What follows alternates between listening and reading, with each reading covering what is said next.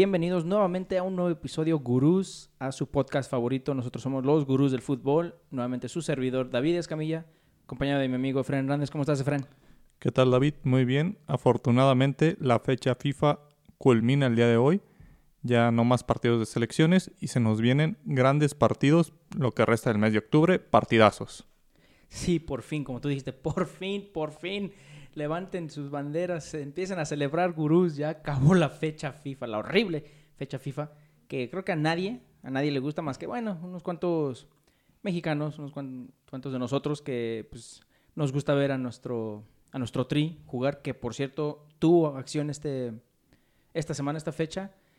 Esta vez, eh, pues como a lo mejor se dieron cuenta, estamos dando dos episodios. Debido a esta fecha FIFA, pues no se culminó toda la actividad hasta el día de hoy, que es, bueno, el día que estamos grabando este episodio es miércoles, que es 14 de octubre, entonces decidimos darle esa, bueno, darles este episodio para pues no prolongar el del, el del lunes, ya que regresan las jornadas y como dice Fren, se vienen partidas, se vienen partidazos, pero como mencionamos, hubo actividad, Fren, del Tri contra Holanda y después contra Argelia. ¿Cómo les fue?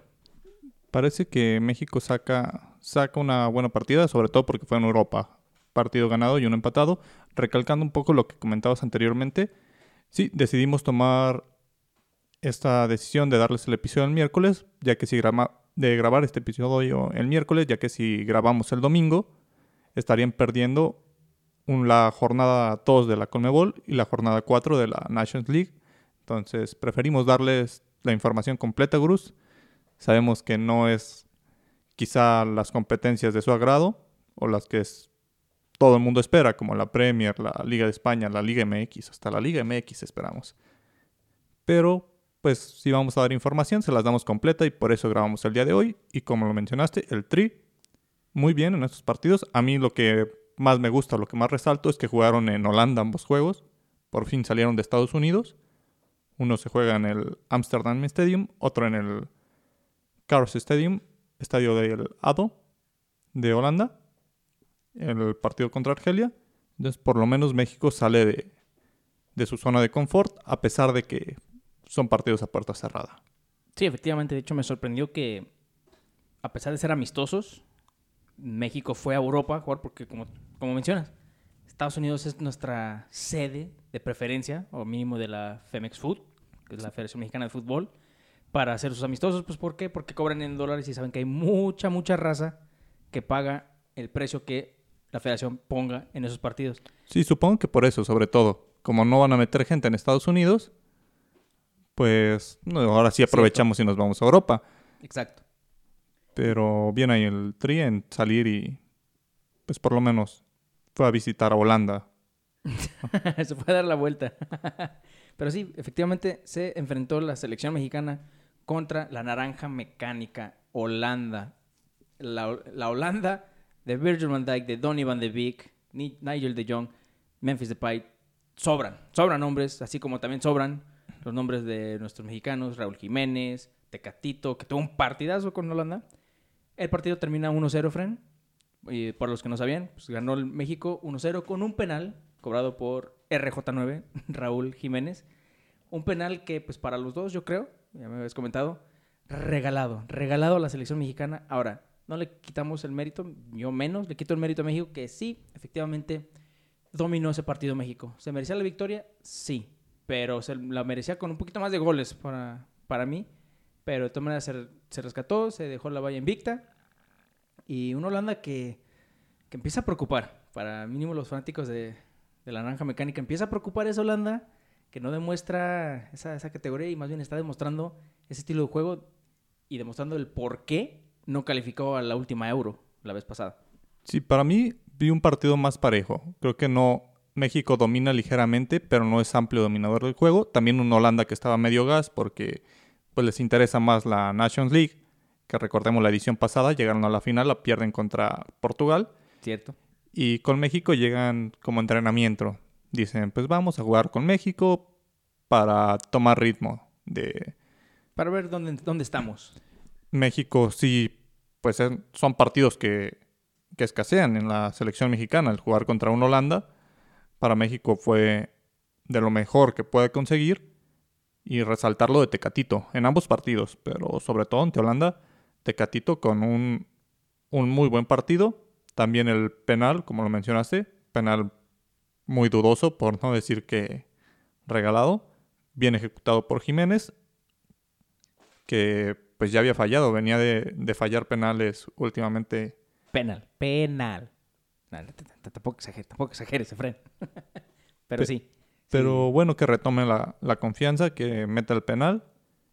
Y México se lleva esa victoria, que aunque no sirve de mucho ser un amistoso contra un Holanda medio gas, pues no la despreciamos. Es una victoria en Europa. Es, se da un buen partido. Se muestran algunos jugadores. Y empieza, empieza este camino del, del Tata Martino a encontrar los mejores jugadores. El Mundial está ya a la vuelta de la esquina. Tenemos prácticamente dos años para definir el tri, ver cuáles jugadores se van a quedar en el camino. Tenemos jugadores muy, muy grandes de edad que quizá no lleguen. No entiendo el por qué se llevan a Talavera, a pesar de que es su mejor momento. Talavera tiene 38 años y para el Mundial tendría 40. No creo que mantenga su nivel. Aparte, su nivel en el Pumas. Está teniendo una, como dices, una temporada buena.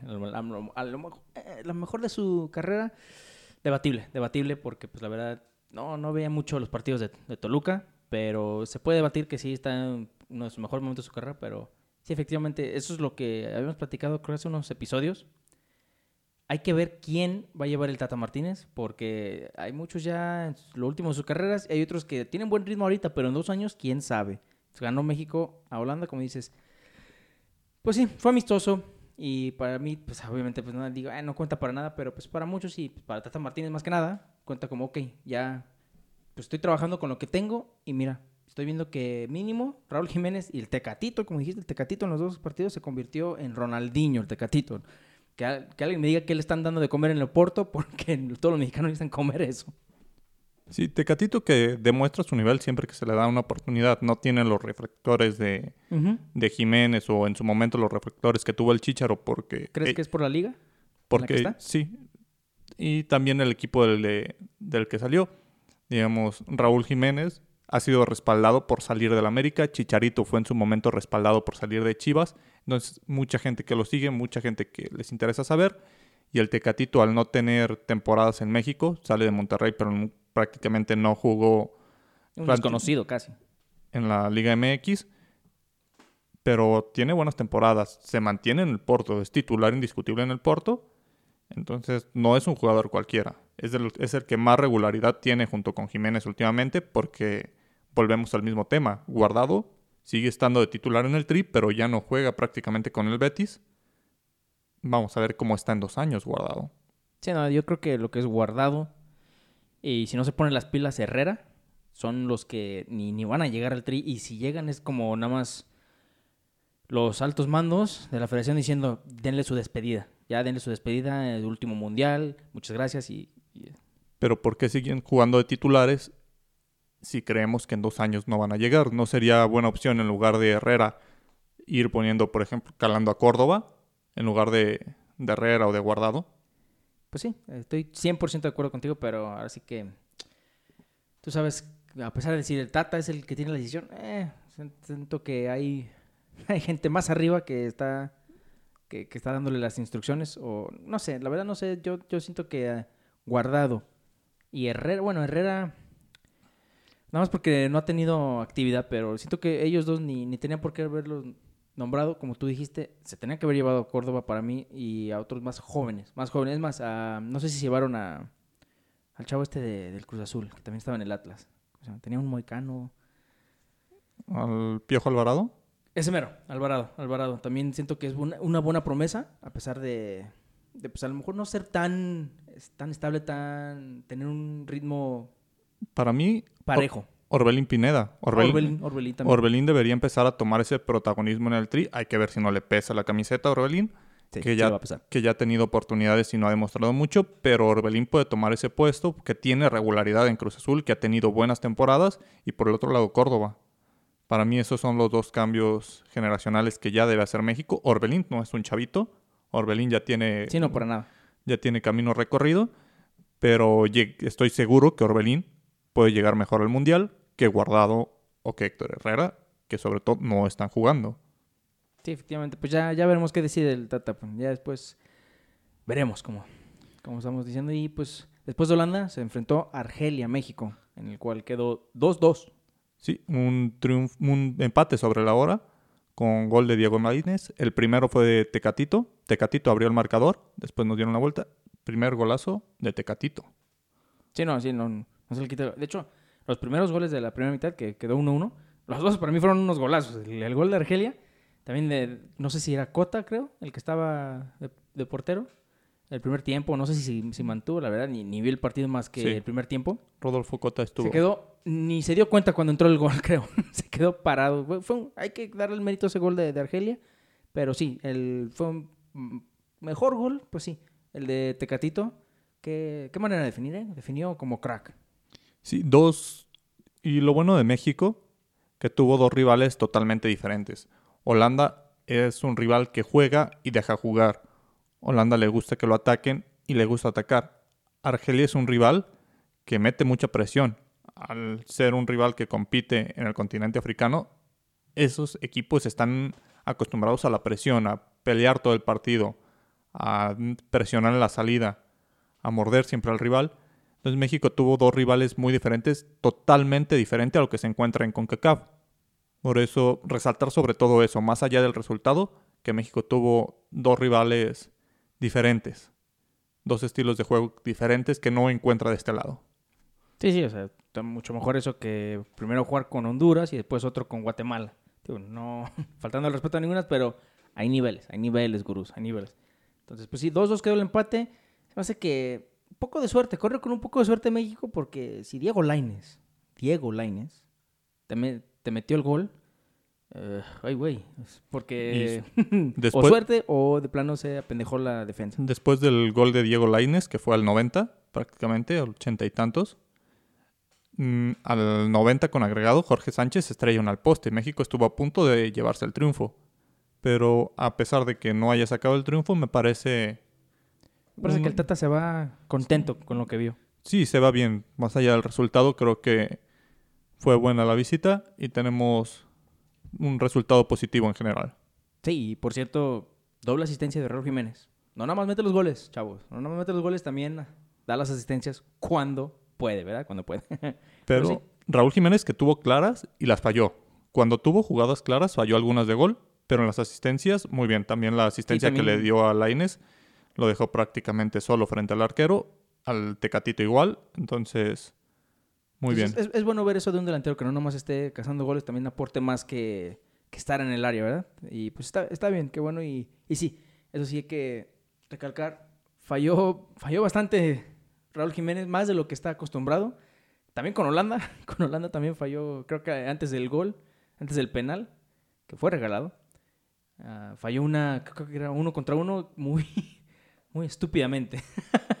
Pero pues sí, ah, siento que los aficionados, bueno, nosotros los mexicanos, siento que tenemos el derecho de, estar un poco contentos o satisfechos con lo que demostró el Tri en esta fecha FIFA. Creo que hay, hay razón por cual emocionarse y querer ver este Tri jugar así cada partido. Ya después vienen las eliminatorias de la CONCACAF y veremos si, si vuelven a jugar así, pero como tú dices, México siempre le juega al nivel de su rival. Y bueno, hay veces que por eso se le complica los partidos de Guatemala, pero ya estaremos viendo eso cuando vuelva a llegar otra vez la fecha FIFA y creo que ya inician las eliminatorias de la CONCACAF. Pues no sé cuándo inician las eliminatorias de la CONCACAF, se suspendieron algunas jornadas por eso de la pandemia, pero pues México no habrá nada de qué preocuparse. Las eliminatorias son prácticamente un trámite, o eso esperamos. Sí, sí, o sea, hay que recordarnos el piojo contra Nueva Zelanda, repechaje para el Mundial. Creo que es lo, es lo más cercano que hemos estado, bueno, para... De no quedarnos. De, no ir al Mundial, mínimo lo que yo recuerdo de, toda mi vida. donde sí hay eliminatorias de verdad y a muerte. Y es emocionantes. es en Sudamérica. De verdad una competencia impresionante el cómo cambia un equipo en Sudamérica, a pesar de no tener a los aficionados, a pesar de ser a puerta cerrada, lo que pesa la localía en la Conmebol. Un equipo puede ser goleado fuera de casa y en la siguiente, cuando está en casa, golear. Así es, así es. Como menciona Fren, hubo eliminatorias, y sí, eliminatorias para el Mundial. Estos no fueron partidos de fecha FIFA de amistosos, no, fueron eliminatorias de la Conmebol, en donde se dieron con todo los sudamericanos. Empezaremos con Brasil, que tuvo dos partidos, uno muy fácil ante Bolivia y el otro visitó al Perú, donde ganó 4 por 2 con mucha polémica. Dos penales para Brasil y dos expulsiones para jugadores de Perú. Entonces, un poco de polémica, salió calientito lo- la gente de Perú. Ahí se enfrascaron con Casemiro en las entrevistas, pero Y Perú empezó ganando. polémico el partido. Sí, como mencionas, 3-0, partido de trámite casi, como se dice. Ah, goleó a Bolivia sin problemas. 5-0 a Bolivia. Ah, 5, 5. Cierto, cierto, perdón. Me quedé en el 3-0 pues yo. y después 4-2 con Perú. Un Perú que le dio más garra, más batalla que un Bolivia que la verdad, pues, bueno, era favorito creo que en ese Bolivia, Brasil, Brasil obviamente, pero un Perú que desde el Mundial pasado, de calificar por fin después de 34 años, me parece. Perú, cuidado con Perú. Puede ser el caballo negro para mí de esta competencia, de esta eliminatoria. Sí, sobre todo estas eliminatorias que yo insisto es la última gran eliminatoria de Sudamérica.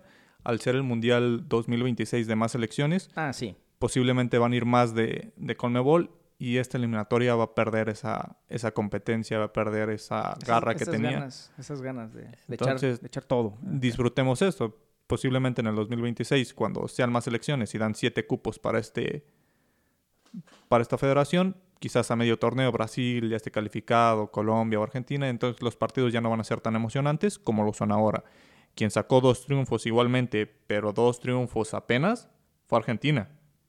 Sí, Argentina nue- nuevamente, nuevamente se me hace que no importa qué entrenador le pongan a esa selección, no importa cuántas veces Messi tenga que retirarse y regresar, Argentina no, no veo, sí veo que tiene suficiente equipo, obviamente, para ganar los partidos necesarios para calificar, pero así que digas llegar a las fases finales, finales, semifinal, a lo mejor del mundial, no veo cómo no- Lionel Messi, se- pues obviamente ya no va a ganar un mundial, para mí ya no va a ganar un mundial, ni el Cristiano, pero Argentina que gana 1-0 a Ecuador apenas, y en Argentina, En casa. en la bombonera me parece creo, y después con Bolivia que tuvo que remontar Argentina, y un gol que fue el gol del empate de Argentina, que, de Lautaro, que fue básicamente regalado, o sea, fue regalado por la defensa.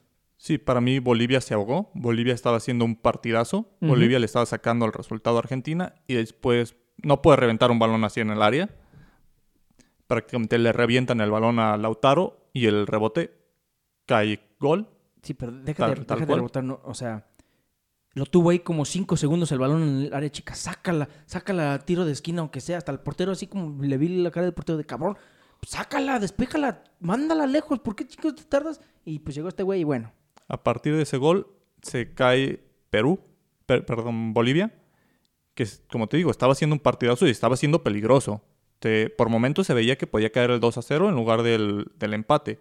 Perú se, es- jugó un buen partido, inició el partido presionando. Recordemos que el, el jugador más fuerte que tiene Bolivia es la altura. El jugar en, en La Paz no es nada sencillo sí, no, no. sobre todo para jugadores que vienen de Europa, donde se juega prácticamente a nivel del mar en algunas ocasiones. Y subir a esa altura no es nada, no es nada fácil.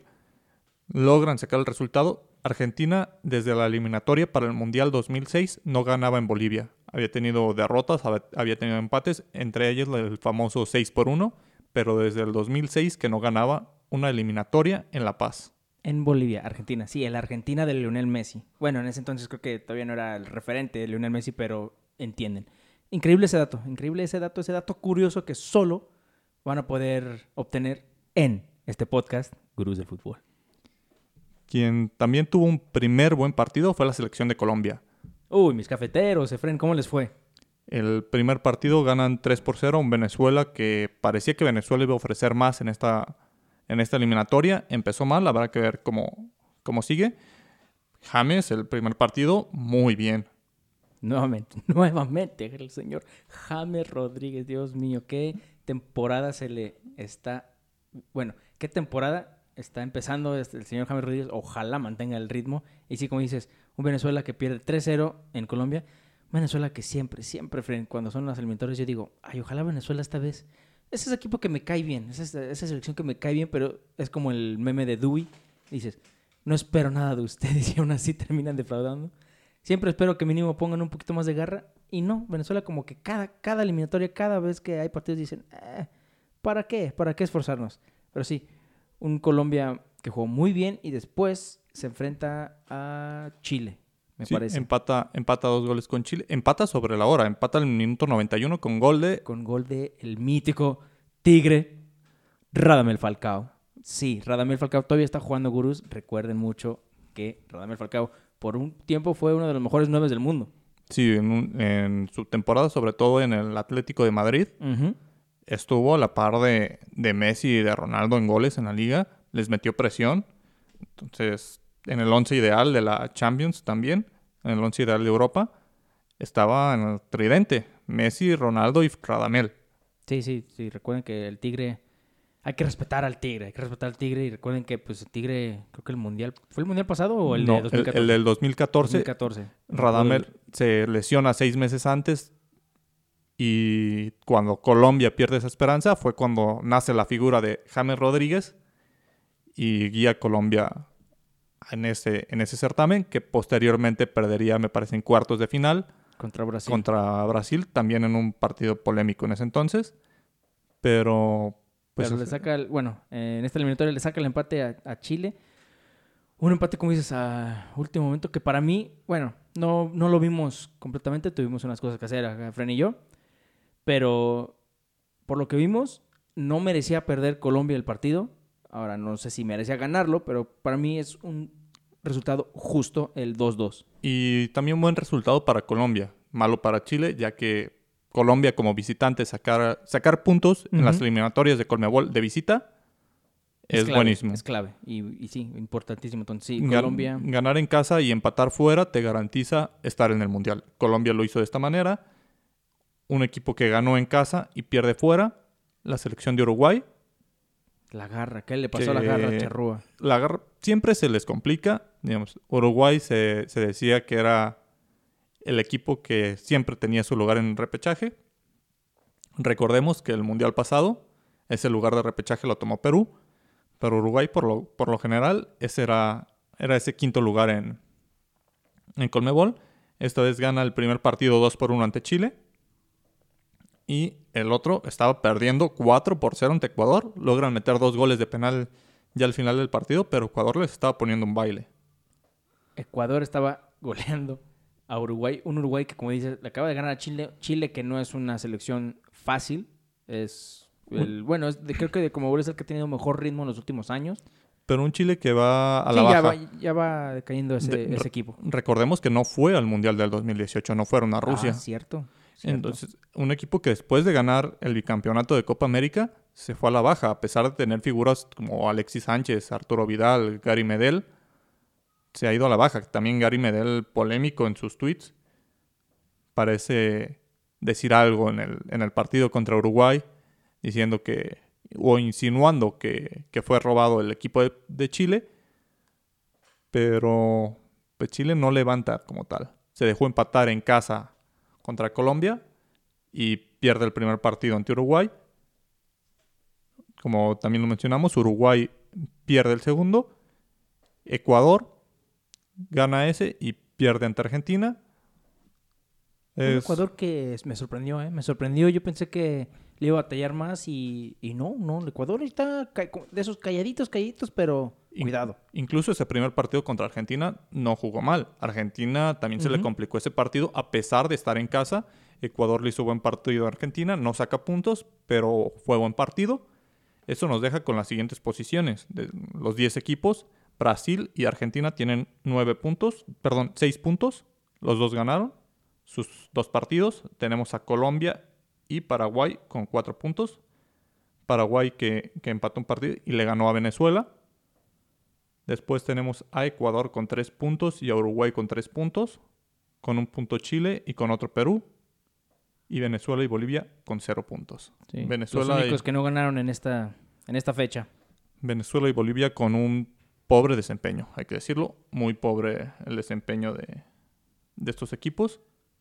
Pero pero pues, es, digo, de Venezuela es algo como que ya, ya normal, ya ni se ve que quieren calificar nunca al Mundial. Y Bolivia, pues, esperemos pueda, pueda mejorar, porque lo que vimos contra Argentina, vemos que sí tiene equipo con qué mínimo hacer batallar a los grandes. En casa, sobre todo. No, no, no, creo que de visita le puedan hacer algo. O sea, los de casa tienen que aprovecharlos al 100 y mínimo, mínimo, sacar el empate contra Argentina, Colombia y Brasil. Los demás siento que sí tiene que ganarles, pero pues ya veremos. Y de esta parte del mundo nos cruzamos el charco y nos vamos a Europa de frente, donde hubo también actividad con la UEFA Nations League. Sí, esta UEFA Nations League que son muchísimos partidos. Tratamos de explicarles en un episodio anterior cómo, cómo es esta UEFA Nations League. No vamos a repasar todos, vamos a repasar los más importantes con acontecimientos que pues se dieron a notar, sobre todo en redes sociales, con lo, con lo más importante como tal. Digamos, en la jornada 3 de la Nations League, Noruega gana 4-0 a Rumania y se da esa dupla que empieza a prometer para el conjunto noruego. Haaland y Odegaard. Haaland metiendo los goles y Odegaard con las asistencias. El del Dortmund y el del Madrid. Sí, es una dupla que, bueno, mínimo uno está, está respondiendo más que el otro, obviamente, pero Odegaard sigue siendo, a pesar de ser cuando lo contrató el Madrid esa promesa, esa joyita, siento que bajó, bajó, muchas, mucha esperanza se le puso al niño. Después, cuando se fue a la Real Sociedad, empezó a responder, empezó a responder y nuevamente se creó en una una promesa. Ahora, es una dupla, pero me parece, uh, si no, dígame si estoy equivocado, Gurús, que Noruega ya no está, ya lo eliminaron de la Euro. Al Euro no vamos a ver a Haaland, desgraciadamente. Digo, corríjanme si no estoy bien, porque también hubo partidos de eliminatoria de, del, del Mundial en la UEFA. No, no eran muchos, pero me parece que Noruega quedó eliminado de la Euro, no lo vamos a ver. Eliminatoria de Euro en la, en la jornada en la que México jugó contra Holanda el amistoso. Algunos, algunos jugaron amistosos y otros jugaron eliminatorias. Eliminatorias de Euro, entonces. No lo vamos a ver, pero no hay problema, porque Haaland todavía tiene muchos años. Si sigue en ese ritmo, obviamente lo vamos a ver en Qatar. Pero sí, como dijiste, y también jugó el campeón, Portugal. Sí, el Portugal en la jornada 3 jugó ante Francia. Un partido prometedor. Que se, era era el partido que todos querían ver. Mbappé contra Cristiano. La revancha de la Euro, me parece, 2016. Sí, la, famosa que ganó Ronaldo. En la, que de técnico. Portugal, Portugal le saca el triunfo a Francia en casa. Y se prometía mucho de ese partido. Queríamos todos ver quién iba a ser la figura, si Ronaldo y el, el, la leyenda de Ronaldo o la gran promesa, la joya del fútbol mundial, Kylian Mbappé. Un partido que terminó 0 por 0. Uh. Pero interesante, el nivel que tiene Portugal. Portugal ya no es un equipo que dependa tanto de Cristiano. Portugal se empieza a llenar de figuras. Portugal ya tiene a Bernardo Silva, tiene a Bruno Fernández, Pepe que ha tenido partidos, a pesar de la edad, ha tenido partidos importantes, Diego Jota, Joao Félix, Portugal empieza a tener figuras y empieza a meterse ya en esos equipos poderosos de Europa. Así que cuidado con Portugal, hay que mantenerlo al tanto de, este, de este equipo que le saca el empate a Francia en Francia. Sí, y pues cabe recalcar que, la verdad, hay que ser honestos, Portugal es la selección que tiene más ah, actividad porque el 80% de ellos están jugando en el Wolves. Así que también tienen que estar en forma. Y pues sí, un partido que prometía mucho, prometía mucho. Como dices, dos grandes figuras, la de ahorita y la que ya está forjando su historia, que ya tiene un campeón, un campeonato mundial, este Mbappé, y pues no. Ronaldo literal nada más salió de Francia con COVID. Sí. vamos, a, vamos a dar eso. Hablaremos también sobre ese tema de, de Ronaldo. Hay, estrelló una al poste sobre el minuto final. Perdón, la sacó Lloris. Iba ahí tras un desvío, posiblemente lo que significaría el triunfo. Otro partido en la jornada 3 que prometía mucho fue el de Polonia-Italia, que iba a ser pues, la famosa defensa italiana, tratar de parar al mejor delantero del mundo actualmente, a Robert Lewandowski. Sí lo pararon, pero pues Italia no pudo hacer nada y termina con otro 0 por 0. Chinga, o sea, ni, la, ni, la, ni las elecciones europeas se, se salvan de dar partidos mediocres de repente. Y el partido de la jornada 3, el otro que prometía, ese sí, un poco más interesante, el Inglaterra-Bélgica. Inglaterra-Bélgica, dos de mis selecciones favoritas, una más que otra obviamente, y sí, pierden los belgas en Wembley 2-1 contra una Inglaterra que sorprendió. Todo, la verdad, el favorito era Bélgica y sorprendió Inglaterra con el 2-1. Después volvió a sorprender porque el día de hoy perdió contra Dinamarca 1-0 y pues no se vio esa no se vieron esos leones feroces que se vieron contra Bélgica. Sí, ya tomando la jornada 4, Inglaterra pierde contra Dinamarca. Tenemos en cuenta que expulsaron a Maguire, el, defensa más caro. Harry Maguire, ay Dios mío. Pobre Maguire, está teniendo una temporada del, olvido, friend, del olvido. Lo expulsaron al minuto 31 y deja con un hombre menos a Inglaterra. Y del olvido y, apenas empezó la temporada. Sí. le están lloviendo críticas y le seguirán lloviendo con esto. Sí, pues es que son 80 millones que nada más están desperdiciando en selección y en club. Resultado sorpresivo, Dinamarca saca ese triunfo. Otro resultado sorpresivo fue la derrota de España ante Ucrania. Ucrania le saca el triunfo a España. Y Ucrania que tenía entendido, o tengo entendido, creo que tenía a 12 lesionados. O sea que llevó casi casi que a su equipo B y C combinados y aún así le pegó a la roja. En este partido España tiró 21 veces a portería. Tuvo el 72% de la posesión del balón y aún así no pudieron hacer mucho. Un Ucrania que fue muy efectivo, muy ordenado, no hizo muchas faltas no tuvo, no tuvo que recurrir a eso para, para parar a la selección española. Y la selección española, a pesar de tener el balón, de llegar, los tiros iban desviados, no, no pusieron en peligro, no crearon real peligro. Y a pesar de un dominio total, no pudieron hacer nada. No rompieron el cero. Uno, el que sí fue un partidazo donde sí hubo goles fue el de Alemania contra Suiza. ¿Qué le está pasando a esta Alemania? ¿Qué le está pasando a Alemania, Fren?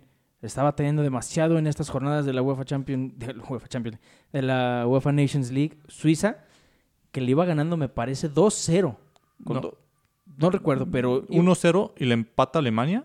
No, 2-0. iban 2-0 y goles decentes. Hubo uno que era un, golazo así, casi casi imitando a Tecatito, pero con un poco más de categoría porque es Manuel Neuer al que le aplicaron ese... Sí, también, la, también el defensa pudo hacer más, a mi parecer. Sí, sí, sí. también lo regaló el defensa completamente pero Suiza que iba ganando 2 por 0, les empata Alemania y en cuanto les empata Alemania, Suiza dice, ¿qué? Pues ahí te va el 3 por 2. Se puso serio y dijo, a ver, a ver, a ver, tranquilos. Después Alemania logra empatar, pero el partido 3 a 3. Partido emocionante, el, creo que... Y muy parejo. El, mejorcito de las dos jornadas de la, de la... ¿Por qué chingas digo diciendo Champions League? De la Nations League. Ya, ya queremos la Champions. Una semana. Una semanita y ya regresa el mejor torneo de clubes, gurús. Y obviamente sigan el podcast porque vamos a estar dándoles toda la información, toda la toda la, el resumen de las jornadas porque se viene la UEFA Champions League. Otro partido en la jornada 4 que prometía mucho, Italia-Holanda. Buen partido. Holanda empezó perdiendo Holanda, metió gol primero Italia. Que Italia para mí va a la alza ese cambio generacional que tanto le ha costado a la selección y al fútbol italiano. Pero parece que Italia empieza a tomar sus figuras, quizá no tan de renombre, pero empieza a tener otra vez ese juego de conjunto y empieza a subir este nivel. Y Holanda, pues que también le ha costado. Dos, dos, selecciones que les ha costado. Por eso te digo que Holanda está demostrando ese, ese nivel y está demostrando el por qué no calificó a la última Euro. Y esta Italia lo, que dijiste, tienes la boca llena de razón. Una, una Italia que ese cambio generacional era muy difícil porque tienes a gente como Andrea Pirlo, en ese entonces todavía Del Piero, bueno, Bonucci Sigue. y este Chiellini todavía siguen, pero ya... Buffon ya está retirado de la selección. Inmóvil, este Varela, ¿qué, fue el del, el del gol de hoy? De la Roma. Este... Pazzini, no, para Pellegrini. Pellegrini. Lorenzo Pellegrini. Tonali. Esta Italia que, como dices, va a la alza va jugando muy bien y se me hace que va a ser el equipo a vencer en la próxima Euro junto con, junto con Francia. ¿eh? Se me hace que van a ser de los dos favoritos porque Italia está jugando un fútbol muy bueno y a pesar de quedar 1-1 el día de hoy, todos se lo deben al portero de Holanda porque Italia tuvo tantas creo que tuvo otras tres de uno contra uno y hasta postes. Entonces, cuidado con esta Italia, gurús. Échenle un ojo a, a Italia y síganlos porque están jugando un fútbol muy bonito y muy ordenado. Sí, otro partido que fue interesante. Polonia le gana 3 por 0 a Bosnia. Robert Lewandowski, que estuvo apagado ante la selección de Italia, dice que, pues aquí se despachó con un doblete. Polonia, que ya sube también el nivel al tener a Robert Lewandowski, Polonia se vuelve candidato al tener el mejor 9 del mundo. A pesar de que es una selección que igual no tiene tantos nombres, a- Sí. al tener a, ahí a Lewandowski, Candidato no, al título no creo, pero sí es esos rivales de hay que tener cuidado con Polonia. pues es que le regalas una o dos jugadas a Robert, si le regalas Exacto. dos, van a ser dos goles. Exacto, pero por ejemplo, no sé si dijiste que se, que se enfrentaron, sí, ¿no? Se enfrentaron contra Italia. No, no pudo, no pudo penetrar esa defensa italiana y pues hay que ver, digo, es peligroso, es peligroso Polonia por el momento que está viviendo ahorita Lewandowski, pero no creo que sea un candidato al título, pero sí de esos de los, ay, de esa roquita en el pie que dices, ay, nada más me está molestando. Y quienes son candidatos a todo es Francia, que se enfrentó entre Croacia, recordando ese partido del 2018.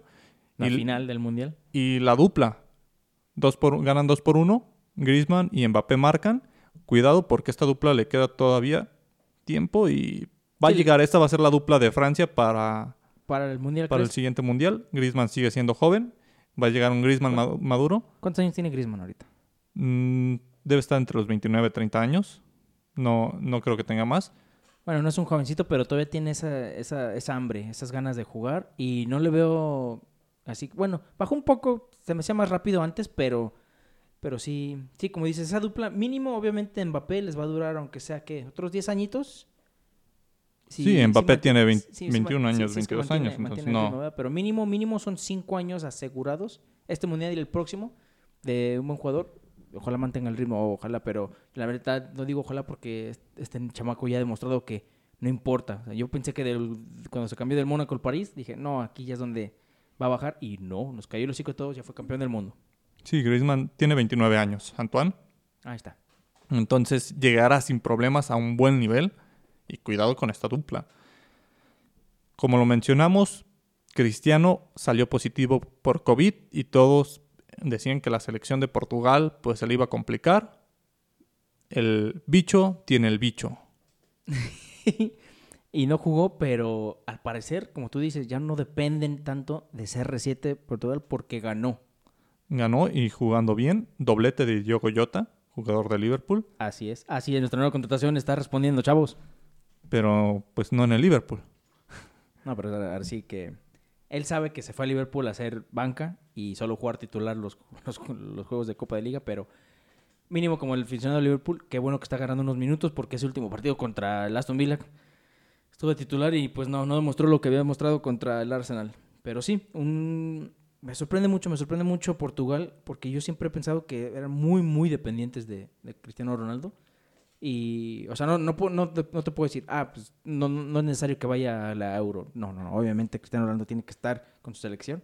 Pero me agrada de que no se están basando en jugar para él. Sí, y por las figuras que han surgido, recordamos para calificar al Mundial del 2014 la dependencia de Ronaldo era altísima. Demasiado. Prácticamente Ronaldo metía el 90% de los goles de Portugal. También en la Euro, Portu- en la Euro Portugal tuvo algunos partidos en los cuales Cristiano tuvo que ser el, decisivo. En la final salió lesionado y aún así ganó Portugal, pero ahora por lo mismo, los nombres de Bruno Fernández, Bernardo Silva, Joao Félix, Diego Jota, son nombres que, que han salido en los últimos dos años, tres años, y están respondiendo para esta selección, que la van a volver peligrosa. Cuidado con estos nombres. Portugal puede formar un equipo fuerte. Y si sigue teniendo a un Cristiano el nivel que nadie garantiza que a pesar de que Cristiano Ronaldo tiene 35 años, que alguien me diga que Cristiano Ronaldo no va a hacer nada, que me lo apueste, porque Cristiano demuestra que la edad es un número. Cristiano parece que la edad no cuenta para él. Sí, el cabrón parece de 25 años, que el pinche 35. Es increíble. Y pues ya el último partido, entre, bueno, no entretenido, pero que dices, bueno, está, estaría bueno verlo. Era el Bélgica contra Islandia. Bélgica termina ganando un 2-1. Para mí un Bélgica que a pesar de ser el número uno en el ranking, no es para prender ya los focos rojos, estar en alerta, pero sí hay que... Hay, Roberto Martínez, que es el técnico de Bélgica, tiene que ver y decir, a ver, ¿qué es lo que está pasando? Porque perdimos contra Inglaterra y no jugando muy bien. Y apenas le ganamos a Islandia jugando decente. Entonces, ya no es esa Bélgica que del Mundial, que hasta prometía poder llegar hasta la final, hasta que llegó Francia, obviamente. Entonces hay que, hay que mantener la vista en Bélgica, ojalá mejoren, porque se viene la Euro en donde deben, deben mucho en la Euro por la manera en que fueron eliminados en la pasada por Gales. Increíble, increíble. Pero pues ganó 2-1 y cómo se... cómo terminan los grupos de la Nations League, Efraín, después de todos estos resultados de las dos jornadas. Sí, solamente les vamos a dar la de la Liga A, que es donde están las selecciones importantes. Sí, sí, sí. No, no queremos dar tanto, tanto dato de selecciones. De, no vimos, seamos sinceros, no vimos la Exactamente, del no de Fiji, de- San Marino. No, no les vamos a decir dónde quedó Chipre en la, en la Vimos, posición. vimos media hora del Chipre-Azerbaiyán. Vimos el partido Gru de Azerbaiyán contra Chipre. Así es. Esos países sí, sí, aunque se sorprendan, sí. Tienen selecciones nacionales. Y solo déjenme deciros que creo que si vas a jugar con tus compas o vas a un parque un domingo y ves jugar a unos niños o quien sea, jugar nada más una cascarita, se, va- se hubieran entretenido más que ver a estas dos selecciones. Dios mío. ¿sí? En el grupo 1, Polonia tiene 7 puntos, Italia tiene 6 puntos, Holanda tiene 5 puntos y Bosnia tiene 2 puntos. Bosnia candidato a descender en esta Nation League. Sí, fácil. En el grupo 2, Bélgica, a pesar de que no convence, es el líder con 9 puntos.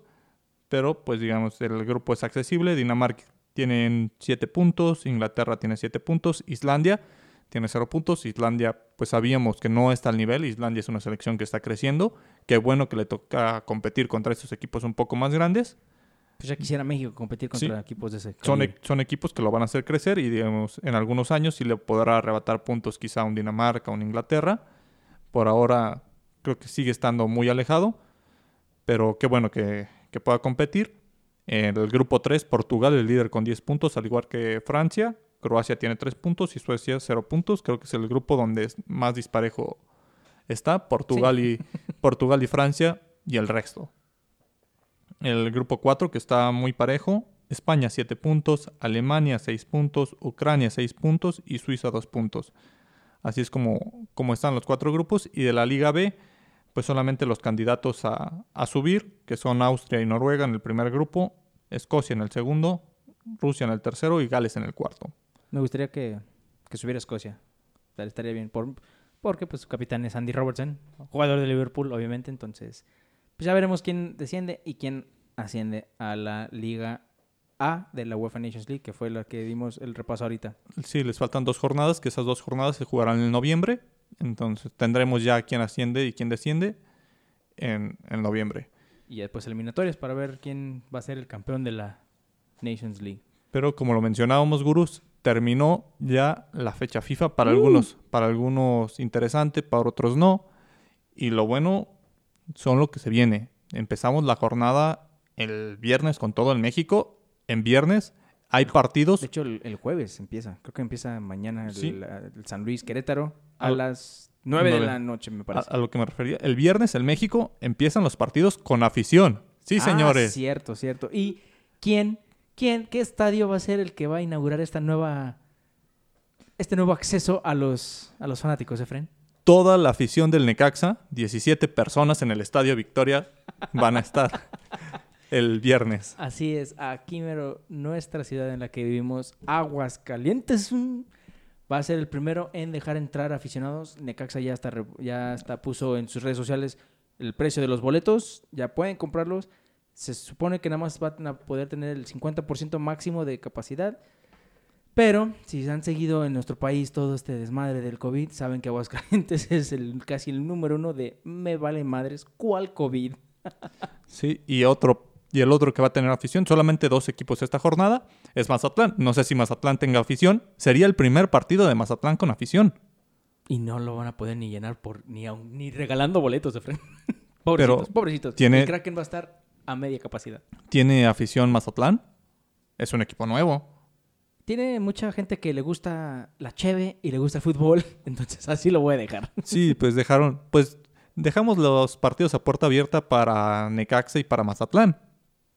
Eh, No hay problema. No Sí, creo sí, que ya. no creo que llenen. Va- va- vamos a ver cuán- cuánta gente está como ya, ta- ya tan ansiosa de ver un partido en vivo, pero sí, así es. Y donde sí hay partidos interesantes es a partir del sábado. El sábado la Premier inicia con todo.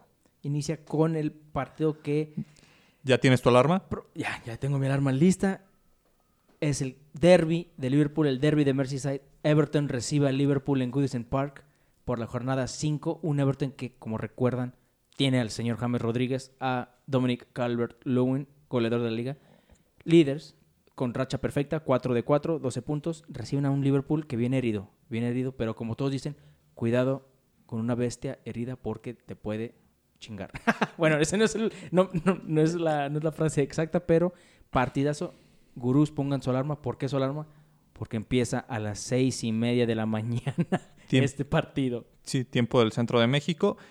Un partido para Everton en el que tiene todo, absolutamente todo para demostrar que es candidato. Es el partido en el cual se enfrenta un rival fuerte, lo recibe en casa. Entonces Sí, su prueba de fuego de Ancelotti de esta es, temporada. es la prueba. Más tarde tendremos el Manchester, el Manchester City contra el Arsenal, que también es un partido interesante. Tenemos que ver cómo Maestro contra apren- aprendiz, contra Padawan. tenemos que ver cómo, cómo se desempeñan ambos equipos, que el Manchester City no ha tenido un arranque tan bueno, Arsenal pues va bien. Vemos Arteta ha hecho, ha hecho un buen papel a pesar de su derrota ante el Liverpool, Arteta bien con el equipo.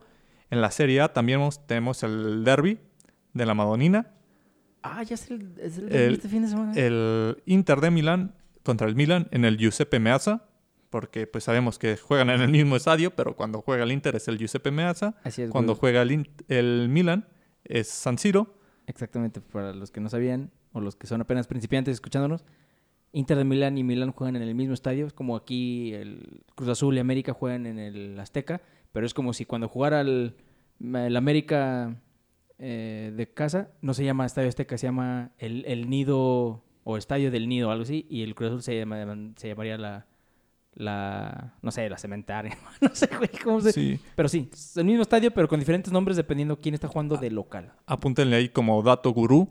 El, cuando el Inter empieza a jugar ahí, ellos son los que solicitan a la autoridad cambiar el nombre a Giuseppe Meazza porque es un jugador italiano que militó para ambos equipos, pero solamente jugó una temporada con Milán y muchas con el Inter, fue campeón como el Inter y es una figura del Inter, pero ellos decían, es que pues que quede ese como nombre oficial porque jugó para los dos, pero en realidad es una figura del Inter de Milán Así es. que tuvo una temporada en el Milán. Exacto, y se me hace que en la serie también partido atractivo, el Atalanta contra el Napoli. Sí, el Atalanta que está iniciando con todo, es el líder. Entonces, Y jugando un veremos. fútbol muy atractivo. Juegan, juegan en Nápoles. Habrá que ver qué pasa con ese partido. Si ya los jugadores, Cierto, si ya los jugadores del. Hasta ahorita no hay noticias. Hasta ahorita está para jugarse el sábado. Y para los que estaban pendientes, ah, la Serie A ya dio la noticia de que el partido contra la Juventus lo perdió oficialmente 3-0 y le van a quitar un punto al, al Nápoles. Entonces, pues parece que Napoli no va a querer perder puntos y que se contagien todos. Si yo me hundo, ustedes se hunden conmigo. Donde no hay partidos interesantes es en la, en la Liga Española, digamos, los grandes juegan Nunca, Efren, nunca. Lo- los grandes juegan contra equipos de media tabla o hacia abajo. Sevilla juega contra el Granada, Atlético de Madrid contra el Celta, Real Madrid contra el Cádiz, Barcelona contra el Getafe. Entonces no, no habrá mucho. En papel tienen que ganar los, los grandes Sí, Ojalá. tendrán que, tendrán que ganar los cuatro. y golear. No hay, no hay nada mucho La Bundesliga, de mucho interés. La Bundesliga igual, en donde también tenemos un partido, pues no tan interesante en papel, pero pues a final de cuentas es el clásico tapatío.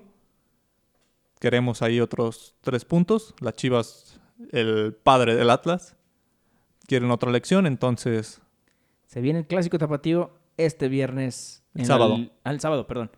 Pensé que el viernes. El sábado, en la gloriosa Liga MX. Y- Clásico tapatío, tan rápido. No, no, ¿cuál tan rápido? Ya Estamos casi a final de temporada. Sí, ya vamos en la jornada 14, ya queda muy poco. Y también tenemos el Cruz Azul contra Tigres, otro partido interesante. Tenemos también el, Est- el domingo ya, tenemos el Leicester contra el Aston Villa. Muy, uh, uy, interesante. interesante, Buenísimo, Bruce. para mí buenísimo ese partido. ¿eh? Porque el Leicester también viene de ser goleado por el West Ham y ya no puede dejar de perder puntos, entonces le va a echar todo a, un, a Aston Villa, que también es el, él y el Everton, los únicos equipos en la Premier con paso perfecto. Que Aston Villa ha tenido Que bueno, Aston Villa tiene un partido un pendiente. partido pero Aston Villa le pegó a Liverpool, entonces Sí, ya sabemos, ya sabemos. vamos, vamos a ver qué puede hacer ante el Leicester. Tendrá que confirmar ese buen momento. Y pues esos son los partidos a seguir, gurús. Tomamos este, este episodio entre semana para darles esos partidos, para que los tengan fresquitos, que los, que los anoten en su agenda. Así es. Y obviamente el lunes estará saliendo el capítulo de todos los resultados, cómo le fue a Liverpool, cómo le fue al Everton, cómo le fue al City con el Arsenal y todo lo demás Por de la cuántos- jornada. Por cuántos le ganó Chivas al Atlas, lo de siempre. Muchísimas gracias por acompañarnos en este, pues ahora sí que doble episodio, porque si no han escuchado el otro que también salió al mismo tiempo que este, que es la de rivalidades futbolísticas parte 2, las rivalidades de Europa, también salió el mismo día, entonces escuchen los capítulos. Muchísimas gracias. Nuevamente agradecemos a todos los que nos escuchan. Síganos en nuestras redes, Instagram, Facebook. Coméntenos qué es lo que quieren escuchar. Coméntenos si tienen algún debate, alguna pregunta, alguna corrección. A lo mejor que escucharon un capítulo de, ¿saben qué? Están equivocados aquí. Siempre estamos ah, atentos a nuestras redes sociales. Entonces nos despedimos. Efren, Pues muchas gracias por escucharnos. Como lo comentaba David, doble episodio porque los queremos consentir, gurús. No los queríamos dejar sin esta información de la National League. A algunos les interesa, a algunos otros no. Pero para eso es que les interesa y que son futboleros a pesar de, de que los partidos sean no tan Culeros. atractivos. para ellos también estamos, para todos estamos. Les digo, nos inventamos un Chipre Azerbaiyán, entonces podemos dar comentarios de lo que sea. Y recuerden, todos somos directores técnicos, todos somos gurús del fútbol. muchísimas gracias. Nosotros somos los gurús del fútbol y recuerden, queremos llevarlos a la nirvana futbolística. Nos vemos.